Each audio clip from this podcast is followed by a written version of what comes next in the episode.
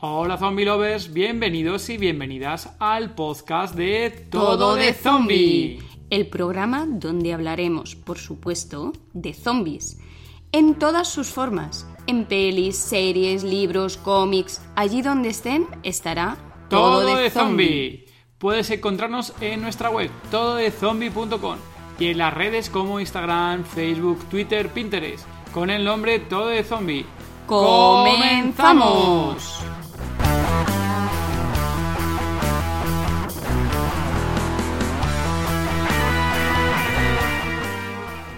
Episodio número 9 del podcast Todo de Zombie.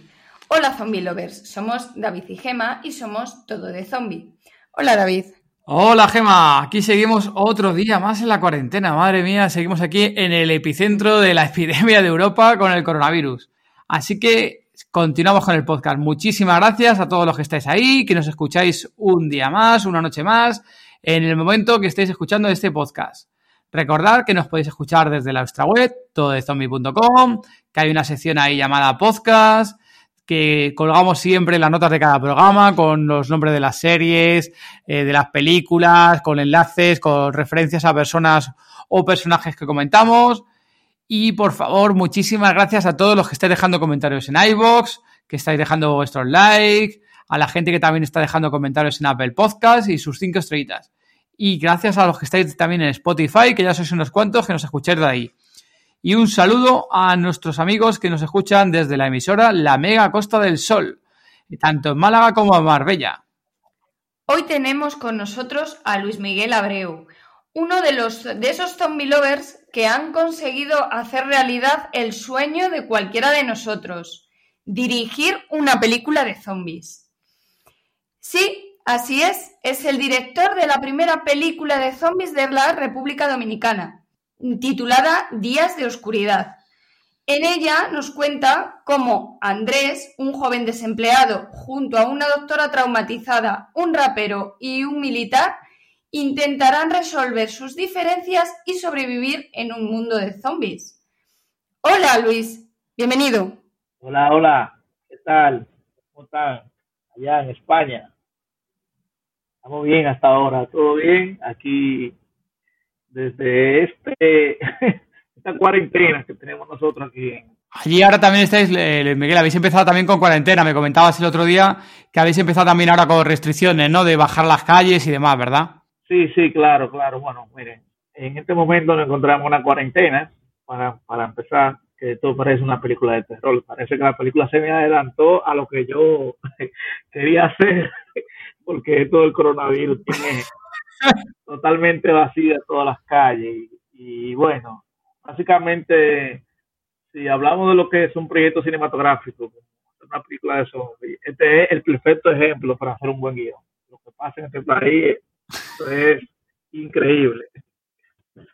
Que la gente en vez, en vez de, de, de, de respetar la ley, lo que hace es que sale a la calle y, y bueno, y hace de la suya, hace de la suya.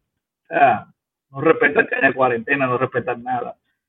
Pero eh, es muy parecido a lo que yo realmente escribí y pensé eh, dirigir, lógico, porque es un proyecto que todavía está a, muchos cambios. O sea, ¿cómo lo explico? Algo que se parece mucho a lo que estamos pasando hoy en día. Sí, que, que estabas comentando, eh, Miguel, que hay ahí ahora mismo tema, tema de vandalismo realmente o no, o simplemente que la gente no está haciendo caso, no está haciendo caso y sale a las calles directamente. Bueno, si hablamos de vandalismo, sí, realmente ellos hay una, una, una bueno, un decreto que lo, dijo el presidente, que no se puede salir después de las 8 de la noche. Ahora mismo son las 6.30 pm de la tarde sea que ya a, la, a las 8 de la noche ya nadie puede salir a la calle, no importa si es mujer, si es hombre, no importa nada, si son niños, o sea, los meten presos, los meten presos, porque hay una, hay una ley. Y entonces el día de hoy ellos lo que hicieron fue que van a extender, antes lo, lo soltaban a las 6 de la mañana, o sea, si usted salía a la calle después de las 8 y no respetaba la ley, estaba preso y los estaban a, hacer a las 6 de la mañana. Ahora no, ahora, ahora lo van a poner que el que salga a la calle puede durar hasta tres, cuatro días. Y bueno, cuando ustedes hablan de vandalismo y hablan de no respetar la ley y salir a la calle, sí, aquí hay un poco de eso, sí. Porque la gente lo que hace es que lo coge como a, a relajo y no le hace caso a las autoridades. Por eso se buscan problemas. Pero una cosilla, porque aquí se ha pasado aquí en Madrid, vamos, lo hemos visto cuando ha empezado aquí, empezó el run run de que, en, bueno, ya, cuando empezó el run run en Italia, que empezaron con la cuarentena, aquí empezamos a ver las orejas al lobo de que lo que estaba pasando en Italia iba a llegar aquí a España. Y antes de prácticamente de que empezaron a decretar la, la famosa cuarentena, y sobre todo cuando la decretaron, Aquí la gente se volvió muy loca con las compras, en plan compras masivas, comprando víveres, comprando papel higiénico o mansalva. se volvieron locos. se volvieron locos, como dice Gema. ¿Ha pasado también un poquito ahí, Luis Miguel? ¿Ha visto también ese tipo de comportamientos? Sí, yo, yo creo que sí, yo creo que eso está pasando en el mundo entero ahora mismo, porque eh, por lo visto, pero lo que, lo que estaban diciendo hace unos días era que la gente estaba muy pegada al lado de la otra. O sea, se hacían hasta ahora lo que lo único que está abierto son los bancos y los supermercados. Entonces, la gente lo que pasa es que se está eh, una al lado de otra. Ahora mismo hay 312 casos y hasta ahora seis muertes con lo del coronavirus. Eh, muchas personas no han tomado eso como lo ha tomado como decimos nosotros, los dominicanos, de relajo, o sea, de, de broma, como dirían ustedes. Y y no acatan las leyes. Inclusive yo estuve viendo un video en no sé en qué ciudad, en qué parte de España, donde un español, un policía, le daba un bofetón. Eh, nosotros decimos galleta, con la mano abierta, un bofetón. y, y, yo decía, wow, pero sí, y eso en España, si ellos supieran cómo es aquí. O sea, yo me quejaba de la policía de aquí. Y cuando yo vi la de España, yo dije, pero ellas son peores todavía. O sea que bueno, muchas personas dicen que puede salir, puede salir, de, puede salir de control porque la, la cosa está que, últimamente se expande y, y, como le digo, esto puede ser básicamente una película de terror, pero sí, los supermercados se llenan de, de, mucha gente. Bueno, veremos a ver cómo, cómo va avanzando el, todo este tema a nivel mundial, porque bueno, va para largo. Aquí en España nos han ampliado hace, hace, un, hace nada, unos días, la cuarentena. Empezamos con 15 días y la han incrementado otros 15 días más, ya directamente. Y ya hay comentarios de la gente que está diciendo que, esos 15 días se van a quedar cortos y ampliarán otra vez. Pero bueno, iremos día a día, que es lo importante en estos tipos de casos. Ir día a día, no pensar si esto va a durar más o X tiempo, porque si vas y pones la, vista a, que todavía te queda mucho cuarentena, esto acabamos todos en depresión y locos. Sí, sí, esperemos que sí, esperemos que sí, pero ya yo no encuentro qué película de zombie ya realmente he visto todas, todas las he visto y hasta ahora me encuentro eh, con qué entretenerme con Netflix. Realmente ya vi la serie de Walking Dead completa, o sea, hasta la temporada que se acabó ahora. Eh, también vi eh, Kingdom, que es una serie de Netflix también. Y, y bueno, he visto unas cuantas películas hasta ahora no, uno está trancado, o sea, uno está básicamente aislado. Nosotros le decimos trancado, como cuando te cierra una habitación, que uno no puede ni salir a la calle ya, porque uno no sabe en qué momento eh, uno se puede infectar de, ese virus. Bueno, entonces te pasa como el anterior episodio, como, como Raquel, que para ti la cuarentena la estás disfrutando, ¿no? La estás sacando partido de la cuarentena. Sí, lo, lo, problema de la, de la cuarentena es que tú te aburres mucho, no encuentras qué hacer. Luego después tú ves tantas películas y series, ya tú lo que quieres es ver el sol. Pero no está mal ir a la calle y filmar eso, pues, eso es tremendo documental que sería de, de esto que estamos viviendo. Eh, Luis Miguel, antes de entrar un poquito en, en detalle de, de, de, de tu película, eh, cuéntanos un poco de ti, antes de que llegara el coronavirus o el, el COVID-19, cuéntanos un poquito a, qué te estabas dedicando, qué tipo de proyectos estabas haciendo. Bueno, mira, yo hasta ahora, eh, pues yo, soy un, bueno, una persona que me gustan todo tipo de género, pero mayormente fanático más a los zombies. Y, y hace tiempo tenía este proyecto en la cabeza, por así decir, un proyecto interesante como un apocalipsis zombie. Mucha gente eh, que no son amantes de los zombies dicen, ¿cómo así una película de zombies? eh, en la República Dominicana, eso no vende. O sea, en, en términos, en términos de, de, de, mercado. Y yo digo, bueno, si ustedes se, dieran cuenta que ahora mismo los Netflix y muchas empresas lo que están comprando más son series de zombies y películas. Entonces, yo me encontraba una, en una etapa donde últimamente estuve haciendo muchos videoclips, estuve haciendo muchos eh, cortometrajes y, bueno, decidí ya tomar el, paso grande, ya de hacer este proyecto que se llama Días de Oscuridad. y como ustedes que son fanáticos a los zombies, he tenido no sé, esa, esa frustración, se podría decir que una frustración, porque una gente que ve una película de zombies, otra película de zombies, después una serie, después es porque, es porque viene siendo un zombie lobo, ¿eh? una gente muy, muy, fanática a, a, a, ese tipo de cosas. Claro que no todo el mundo, eh, no todo el mundo tiene eso en la sangre, no todo el mundo tiene eso en la sangre, pero en ese proceso de ahora estuve yo trabajando ahora en este proyecto.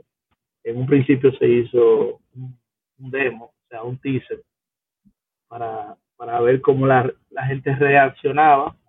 Y bueno, eh, todo es un proceso, o sea, todo es por parte. No, te voy a decir que ya concluí con mi misión, siempre que pueda eh, hacer algo que me pueda sumar en los proyectos, me arriesgo y lo hago. Eh, cuéntanos un poquito, el Miguel, en, cuanto a cine, sabemos que eres director y como comentabas, has, hecho también eh, cortos, has hecho videoclips, has hecho ya, estás eh, con un tema de largometraje. ¿Qué directores así son tus referentes en el mundo del cine? Bueno, si nos vamos a lo comercial, comercial, yo soy, eh, a mí me encanta Spielberg, pero también, también soy muy fanático a las películas que son bastante comerciales, entre ellas podrías decir, por ejemplo, Infection, eh, que ahora mismo no me viene a la mente el, director, pero soy fanático a, a, a, ese, director, el director de Infection, wow, ¿cómo se llama? lo, tenía, tenía en la cabeza, eh, pero bueno, él, pero sí soy fanático también a las películas de, de Alfonso Parón, también de Alejandro Iñárritu, el de Amores Perro. Eh, también hacen buenas películas porque tienen un toque bien, bien, muy bien realista. Y me, gusta fusionar como ese, ese toque, un toque de realismo, pero también con un poco de, comercial. Porque usted sabe que cada, director tiene como una, una línea, una línea y, y a mí me gusta fusionar esas dos líneas. Que la gente lo vea artístico, pero a la vez bien comercial. Dime, eh, Luis, ¿cómo ha sido la experiencia de rodar la película? Ha sido una experiencia bien tediosa, porque realmente, eh, cuando le digo tediosa, quiero decir, no es fácil grabar en República Dominicana, porque mucha gente eh, es pendenciera, o sea, no sé cómo le dirían ustedes los españoles, pero no tenemos el término, la persona que le gusta comer ojo, o sea, estar siempre en el medio y, no y grabar República Dominicana no es fácil. Porque cuando ustedes vienen a ver, aquí no hay estudios como lo que hay en España. O sea, ellos hay, pero para tú pagar un estudio, la gente mejor prefiere grabar en, la, en, la, en la calle. Y como usted graba en la calle, es, difícil porque mucha gente, cuando tú dices acción, lo que hace que te dañe la escena te grita y te dice acción y por aquí, por allá. Entonces, como ustedes graban en los, barrios, es difícil, porque la gente siempre quiere ver, quiere saber quién es. O sea, la gente piensa siempre que es un político que anda repartiendo dinero, o que ve en cámara, o piensa, o, o, o, o, te da una escena. Pero por suerte, siempre cada zona de aquí, del país, tiene su zona tranquila. O sea, si, se graba una, si se va a una zona más tranquila, ahí no tiene ningún tipo de problema las experiencias aquí, aquí uno se gradúa. Aquí el que hace películas en este país se gradúa como director. Comentabas, cuando hablamos en su día la primera vez, nos comentabas, bueno, y, y es una cosa que ha acompañado a la película, ¿no? Que es la primera eh, película que se ha producido de zombies en República Dominicana, ¿no? Eso es cierto, ¿no? Sí, sí, claro. Es la primera, porque hasta ahora no sé, hasta ahora lo que se hace es mucho drama aquí en este país. Ajá. ¿Cómo, has conseguido, eh, Luis Miguel, conseguir eh, dirigir, rodar una película en, República Dominicana? Y sobre todo me refiero al tema de, porque sabemos que para sobre todo para los directores noveles resulta muy costoso conseguir productores, eh, patrocinadores que consigan esa película. ¿Qué tal ha sido esa, esa tarea para conseguirlo ahí en República Dominicana? Bueno, eh, hasta ahora, gracias a Dios, tenemos una cine muy buena. Esa ley de cine permite que los inversionistas, en vez de pagar eh, impuestos al Estado, lo invierten en cine. Entonces, la ley ayuda mucho a, los directores nobles a que puedan hacer sus proyectos cinematográficos. Lógico, en el, en el marco de la ley de cine que tenemos nosotros, que es eh, básicamente descargar los impuestos en, un proyecto cinematográfico, por ejemplo, una película, donde yo quiera descargar tanto impuesto, lo invierte en cine, y, pero claro, con un proceso se lleva un procedimiento que dura unos dos meses, tres meses, para que le den un permiso, y luego de eso tú puedes tener el permiso de rodaje. Entonces, por una parte es buena, porque ayuda mucho a, directores jóvenes. Bueno, por otra parte también es muy mala porque a veces eh, los productores inflan los presupuestos y se benefician ellos también. Entonces, eso se llama, como que dice, robo. Entonces, eh, en, ese, en, ese sentido nosotros no tenemos, no tenemos problemas. Siempre se están haciendo muchas películas. Están haciendo eh, alrededor en el año de más de 20, 30 películas al año.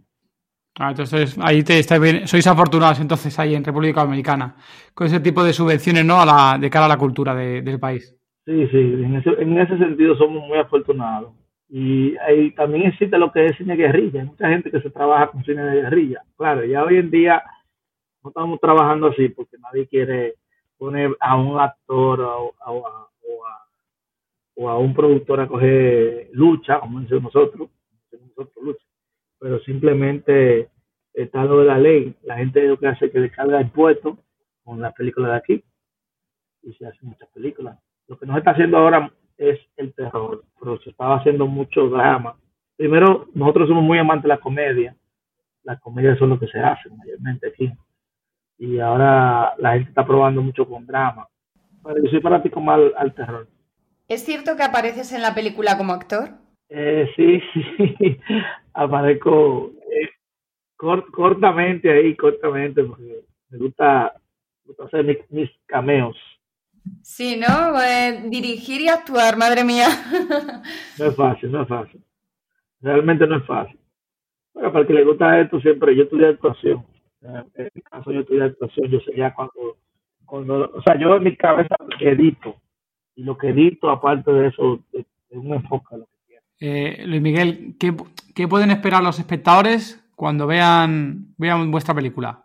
Bueno, eh, van a ver una película entretenida, van a ver algo diferente. Cuando hablo de, diferente es porque no es lo mismo la cultura española que la cultura dominicana, igual que no es lo mismo la cultura americana que la cultura española.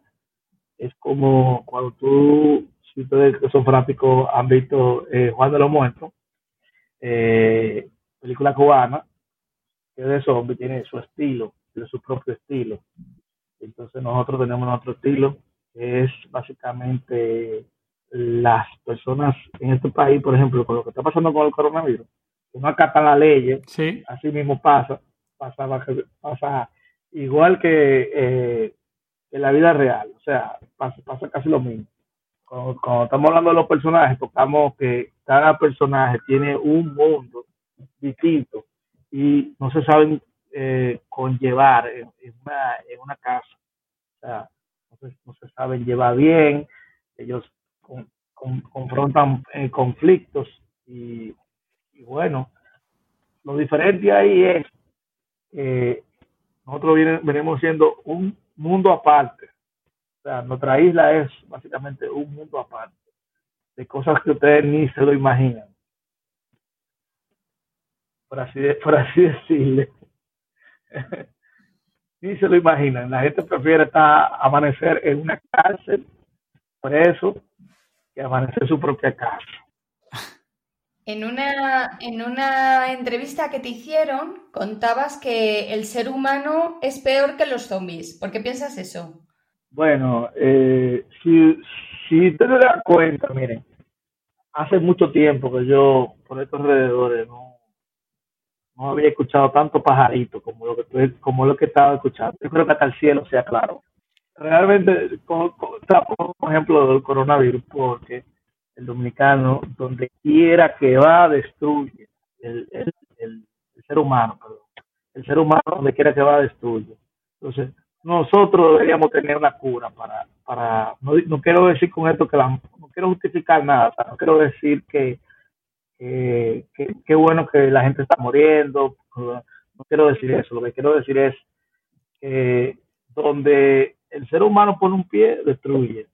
O sea, y últimamente, sí, eso es... si, ustedes se dan cuenta, eh, hasta, los, hasta los lagos están claros, o sea, eh, han cogido su forma, el, el color, el cielo, los pajaritos, todo. Y cuando ustedes ven que, el humano vuelva a, tener ese ritmo de vida que lleva, el aire, que, que tú lo vas a respirar de otra manera, o sea, con respecto a la contaminación. Entonces, cuando eso, cuando me refiero es que el ser humano es peor, es que no se conlleva, o sea, no sabe, no sabe sobrevivir. Una gente es capaz de, dejar que otro se, se muera por su conveniencia propia.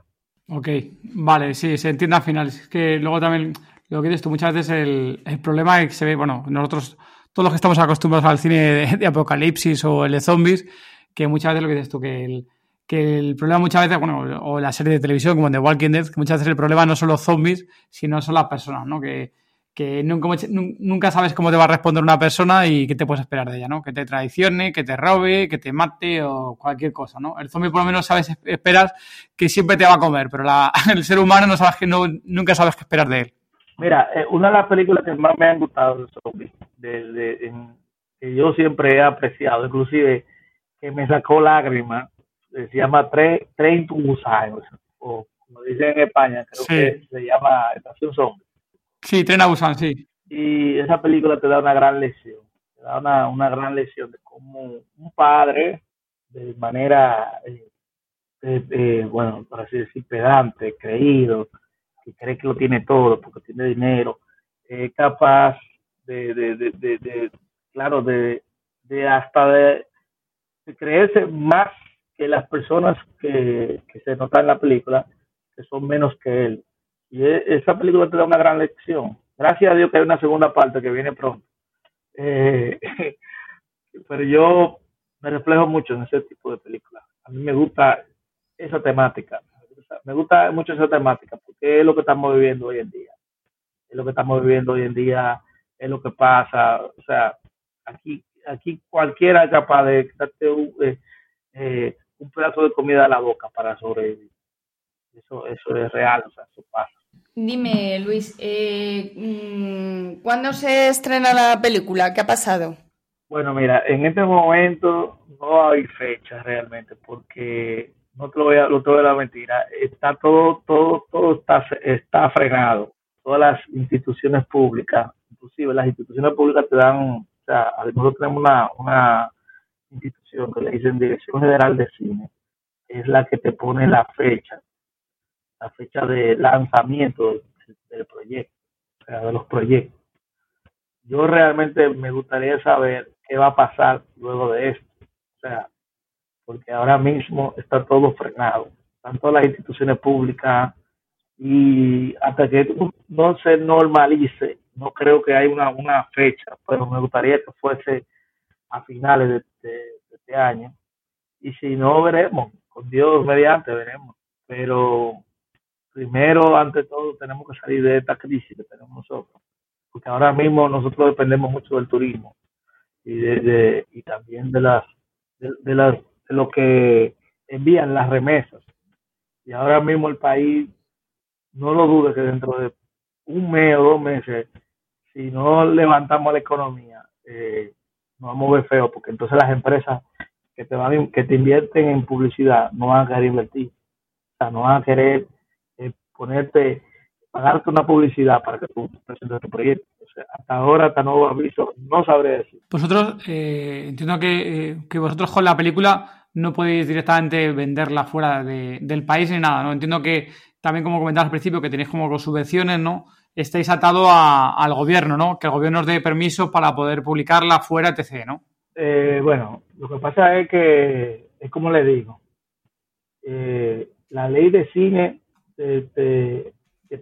ellos te dan hasta una fecha para estrenar. Y si le quiere eh, estrenar fuera, lógico, tiene que ya conseguir distribuidores que ellos le interesen ese proyecto.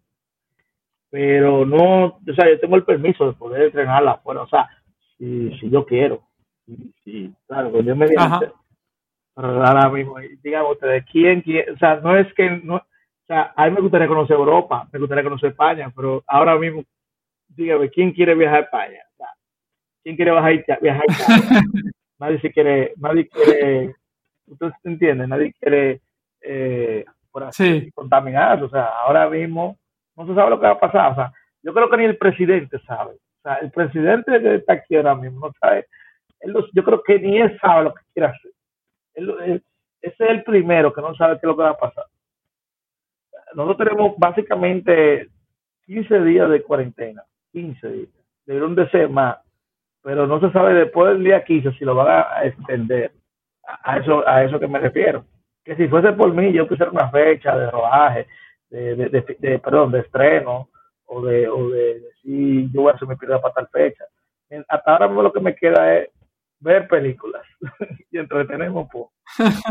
y claro, igual de ideas. Hablando de películas, eh, Train of Busan. Eh, sí. sí, Train of Busan. Has, has, dicho que te gusta mucho, que es una de tus películas favoritas. Dime otra película favorita con zombies y otra sin zombies. Bueno, me gusta mucho Train una lista, ¿usted quiere? Ay, yo pensé que tú me ibas a dar una lista a mí. No, no, no, me digas una no vale.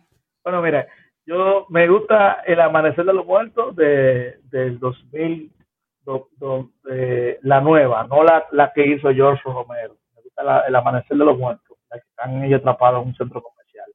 Esa creo que es 2004, 2004, 2000, 2000, 2007, perdón, creo que como 2007. 2004, 2004. 2004, así. sí. Me gusta El Amanecer de los Muertos, es una película que, que me encanta. Eh, esa de zombie, una que no es de zombie, pero que es una de rabia, es eh, Rep, la película española, esa película me dio mucho miedo, me gusta mucho. Sí, Paco Plaza, sí. Me gustó muchísimo la primera vez que la vi, inclusive hasta me asusté con esa película, pero también me gusta eh, eh, 28, 28 días después, o sea, 28 días, 28 días, o sea, me fascina. 28 días y, luego 28 semanas después. 28, semanas después no me gustó tanto como la primera. La primera sí me, sí me, sí me encantó. Tiene un director que se llama Danny Boyle. La segunda parte nunca fueron buenas. me gusta mucho Zombieland como película comedia, pero la, la segunda parte la vi. Ah, muy buena, muy buena. No me gustó tanto la segunda parte como la primera, pero me gustó mucho Zombieland. Me gustó. Eh, hay una película francesa que yo diría que de las que más me han gustado son que se llama eh, eh, la, la Horda, Le Orde, sí, Le Orde. Ah, sí, la francesa, sí. Esa me, gustó muchísimo. Esa, esa toca un tema muy interesante que es lo, lo, lo, los ganses, los tigres que se van a matar entre ellos. Y de momento viene y llega el apocalipsis. y esa película me fascinó. Yo no sé por qué no han hecho otra otra versión de esa, pero esa me fascinó muchísimo, muchísimo. También me gustó mucho la serie que se hizo, que hizo Netflix, que fue la más reciente ahora. Eh, wow, eh, esa es... Eh, Kingdom, decías antes. bueno, Kingdom me gustó mucho, pero me gustó más la otra, la, la, Black Summer. Wow, Black Summer, ay Dios mío, esa serie a eso me refiero también cuando hablo de película. Eh, Black Summer tiene una, un lenguaje cinematográfico muy chulo, que es que ellos dan la perspectiva de cada quien, y a mí me gusta eso, me gusta ese, ese realismo. Eh, mi proyecto tiene de eso. O sea, si, si tú quieres una buena referencia, Black Summer es el estilo que me mata, que, que yo digo, wow. Aunque a mucha gente no le, no le favorece porque marea. O sea, cuando tiene la perspectiva. Sí, sí, ese, eso, eso, ese es mi estilo, ese es mi, mi estilo favorito. Pero si me voy a la mejor, a mí Trent to Busan fue la, la, que más me gustó. Yo incluso, mi papá, mi papá no es muy fanático, mi mamá, pero cuando vieron esa película lloraron. Eh, yo dije, wow, increíble que una película de zombies haga llorar a personas como mi mamá y papá, que no son fanáticos del género. O sea, no, no, no son así. Una, una cosa, Miguel, que tú ahí como eres director y demás, en la de Black Summer que estabas comentando, que es la, serie de Netflix del año pasado que salió, que este año también hay segunda temporada, ya está confirmado que iba a salir. Eh, hay una cosa ya extraña en esta serie que al final yo no he visto información al respecto del por qué, pero hay un, hay un tema ahí, no sé si te fijaste, en el tema de los capítulos. La duración de los capítulos de Black Summer es súper dispar. No es la típica serie de que todos los capítulos duran 45 minutos. No, que hay capítulos de 20, de 20 minutos, otros de 15, otros de media hora. Eh, ahí tú, desde tu experiencia, eh, ¿sabes el por qué puede haber sido eso? Bueno, eh, no sé si, si ellos eh, falta de presupuesto, no sé si, si falta de, de si, ese, si ese estilo de o no. Dudo que haya sido por falta de, por, falta de presupuesto, pero es una pregunta que yo mismo me pregunto yo. No sé por qué, por qué, una serie tan buena, con ese estilo tan chulo, ellos eh, la, hacían tan corta. Pero ojalá que sea la segunda temporada, o sería el primero en, en darle, en, en, verla, claro. sí. Ahí nosotros cuando lo vimos así, eh, lo primero que pensamos, sinceramente, es pensamos, esta gente ha llegado a un acuerdo con Netflix de hacer X capítulos, han rodado todo lo que tenían que rodar y cuando han acabado han dicho, no, pues no tenemos para X capítulos. Pues cortamos por aquí, cortamos capítulos de, parte de, la historia y hacemos que son X capítulos, que es lo que me forma con Netflix. Eso es lo que pensé al verlo, ¿eh? sin tener mucha idea. Y pensé que era algo, a lo mejor algo así, porque por el contrato le estaban obligados a ciertos capítulos. Sí, la verdad que, como te dije, no, no entiendo por qué tan corta pero a mí relativamente me gustó demasiado, o sea, yo me quedé como, como con la gana. Eh, por cierto, también no, no, no, no, me, no la mencioné ahorita, pero una de mis series favoritas siempre ha sido The Walking Dead. Eh, tengo desde el 2010, desde que salió la, el primer capítulo en televisión, eh, en el 2010. Me recuerdo yo, porque 2010 de, de, de, era, para esa fecha era eh, Halloween, y fue como un, 26, 25 por ahí, o 20, que, se estrenó. Soy fanático de, de Walking Dead. Aunque la, no voy a la mentira, la serie ha decaído un poco en algunos aspectos, en algunas temporadas, pero entiendo, no son tantas temporadas que no todas pueden ser tan buenas. Soy muy fanático de Walking Dead. Ah, Soy leyenda, también es otra película que me gustó mucho, eh, porque una vez uno de mis actores favoritos es Will Smith y me gusta como su personalidad, como él. Me hubiese gustado ver un proyecto parecido, pero también déjame decirte algo que me sorprendió mucho una película que vi que se llama Maggie, está Arnold Schwarzenegger.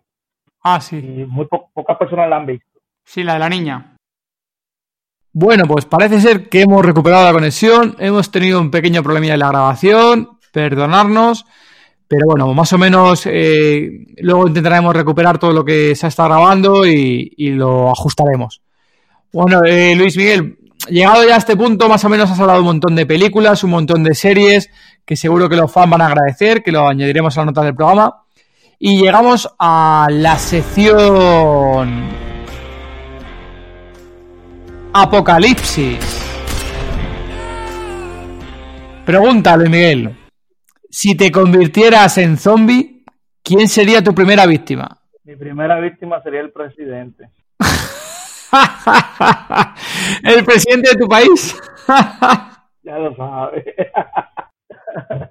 el presidente. Vale, vale. ¿Quieres comentar respecto de por qué sería tu primera víctima o no quieres dar comentarios? ¿Quieres eh, matizarlo? ¿Por qué sería la víctima? Bueno, para ver, para ver si salimos del rápido. aunque ya lo que le quedan son tres meses. mientras, más rápido, mientras más rápido mejor. vale, siguiente pregunta de la sección Apocalipsis, Luis Miguel. Cuando llegue el apocalipsis zombie, que sabemos que va a llegar a temprano, en esta cepa o la siguiente del coronavirus llegará, ¿qué tres cosas no te faltarían en un apocalipsis, Luis Miguel? Sin contar ni bebida, ni comida, ni personas. Wow, yo creo que qué cosas nos faltan, que tú lo dijiste todo, las personas es lo todo, por lo menos de edad de mujeres.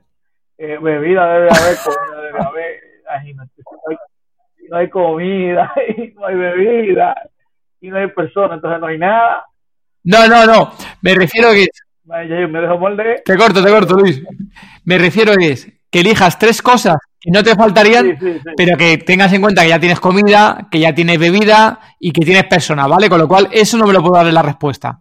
Ah, ok. ¿Qué cosas no pueden faltar? Ya entendí, ya. Pregunta Los helados, bueno. Eso, claro, eso, eso cuenta por hecho lo tienes ya puede faltar. Lo que no puede faltar es una, es una buena cama para echar un sueño.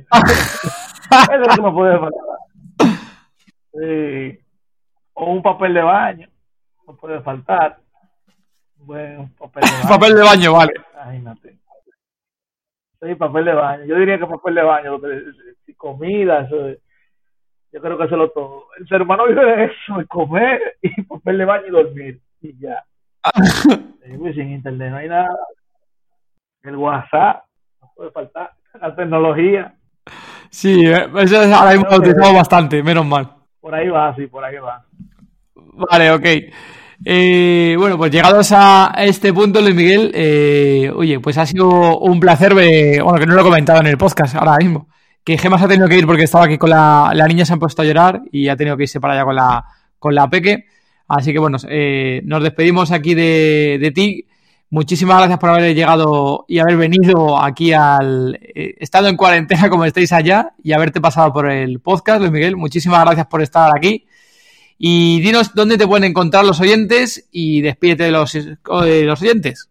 Bueno, los oyentes me pueden encontrar en Instagram como arroba Luis Miguel Abreu Gil y pueden entrar a la página arroba Días de Oscuridad. Ahí está todo lo que es zombie como referente a mi película y referente a unas películas más.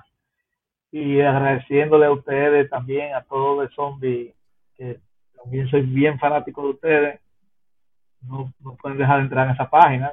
de verdad, es el, el papá de la página, el papá de los zombies.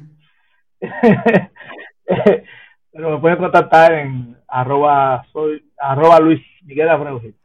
Vale, muchísimas gracias, Luis Miguel. Recordad a todos los oyentes que podéis escuchar y ver las notas del programa en toezombie.com. Ahí tenéis todas las notas de todos los nombres que ha comentado de series y películas que ha comentado Luis Miguel, al igual que sus redes sociales. Y nos veremos, nos volveremos a escucharnos el próximo 12 de abril con un nuevo episodio y veremos con qué invitado o invitada.